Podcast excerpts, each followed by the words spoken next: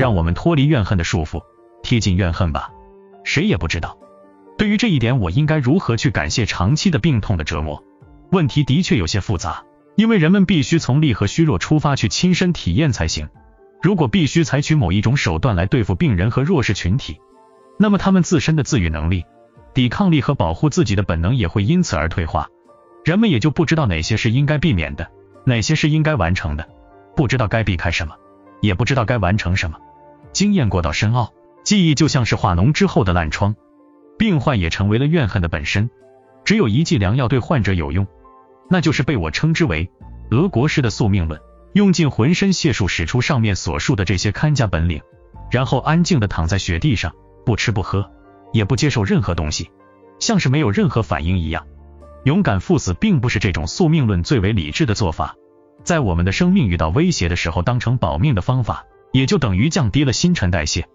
这种减缓的过程代表着一种要冬眠的意志。依照这种逻辑再次前进，就成为人们经常说的苦行僧了。这种人能在墓穴中睡上好几个星期。如果遇到任何事情，人们都必须做出反应，很快就会被累倒，从而导致任何事情都得不到响应。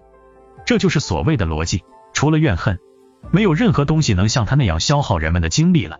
恼怒、报复、病态的多愁善感、复仇的渴望。类似这样的混合毒品，对于原本就已经精疲力竭的人来说，是最为糟糕的反应方式，因为它会加速神经组织的消耗，是一种病态的增长。它有各种因素，例如胆汁流入胃中。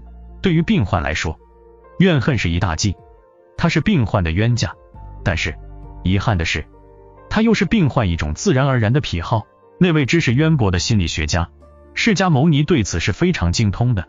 为了避免将他的宗教与基督教般的可怜物混淆，最好的办法就是将它称之为舍生学。克制怨恨的程度决定了这门学问生效的程度。让心灵摆脱怨恨，这是走向康复的第一步，也是最为关键的一步。佛祖对我们的第一个教义是冤冤相报何时了，以德报怨，怨恨思矣。这是生理学的主张，而不是道德上的主张。对于弱者而言，虚弱造成的怨恨是对自身最大的伤害。对于精力充沛的人来说，克制怨恨甚至是对精力充沛的一种证明。我的哲学已经开始向仇恨和怨恨宣战了，甚至已经走到自由意志学说的领域了，向基督教宣战。这只是因此而产生的一个特殊的现象。只要了解了这种严肃心理的人才会明白，为什么我会在这里剖析个人的态度，也就是在实践中体现的本能的坚定性。在我颓废的时候。我是绝对不会允许自己出现这种有害的情感的。一旦身体得到康复，精力开始变得充沛，我仍然会克制这种情感的发生。上文所提到的俄国式的宿命论，是通过我长期的在偶然出现的痛苦的环境、地点、居所和社交中切身感受到的。这样做胜过了去改变他们、感受他们、奋起反抗他们。那个时候，只要是来打搅我奉行这种宿命论的，或者粗暴的将我唤醒的。都被我视为是大逆不道。事实上，任何一次肇事行为都威胁着我的生命，将自身的意志看作是天命所为，因此不愿改变自身。这就是那个状态下的伟大理性。另外一件事情就是战争。我的本性是非常好战的，我的本能之一就是进攻。我天生有着与人为敌的能力，做他人的敌人必须以坚定的天性为前提。总的来说。只要是具备强大的天性的人都拥有这种能力，这种天性与反抗是息息相关的，所以他离不开反抗，他必须时刻寻找反抗。带有侵略性质的激情也属于强者所有，就好比弱者具备复仇感和怨恨感一样。例如，女人是善于报复的，她的软弱决定了这一点，如同她有一颗善良的心，不忍看见他人遭受苦难一样。进攻者的力量是离不开敌对者的。这是进攻者测定尺度的一个方式，在寻求劲敌的过程中，或者通过选择课题才会显现出力量的增长。即使是一个好战的哲学家，也必须与课题决斗。他的使命是倾尽全力，以韧性和武艺去战胜实力相当的对手，而不仅仅是克服普通的反抗。这正是诚恳的去决斗的一个首要条件。如果不将对手放在眼中，战争是不会爆发的。如果我认为对方不如自己，因此我成了主宰。就不会去请求交手。我自身的战争实践大致可以分为四个原则：第一，我只与战绩卓越的人交战，如果条件允许，我会一直等到他成为胜利者再战。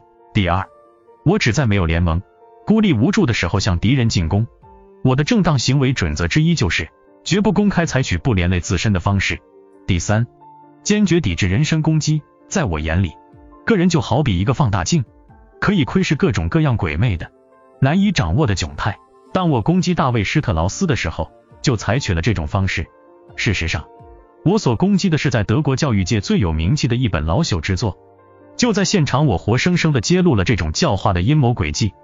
我也以同样的方式攻击了瓦格纳，实际上是攻击了虚伪，攻击了好坏不分、伟大与颓废混杂的龌龊的文化本能。第四，我只会攻击那些排除了个性差异，在所有情况下都不曾出现过反面经验的事物。在我看来，攻击有的时候是嘉奖的证明，有的时候也是感激的证明。我表示对他人尊敬或者褒奖的方式是将自己的名字与某个人或者某件事情联系在一起。在我看来，赞许和反对是一样的。如果我想对基督教宣战，那么我是有权利这样做的，因为在这方面我还没有遭遇过任何的灾难或者挫折。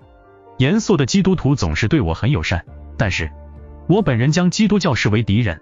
我非常厌恶将数千年来的厄运加注在个人的头上。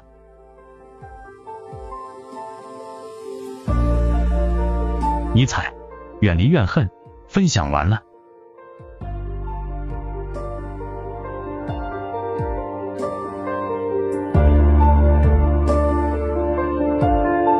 读美文，品人生，看世界，打开心灵的锁。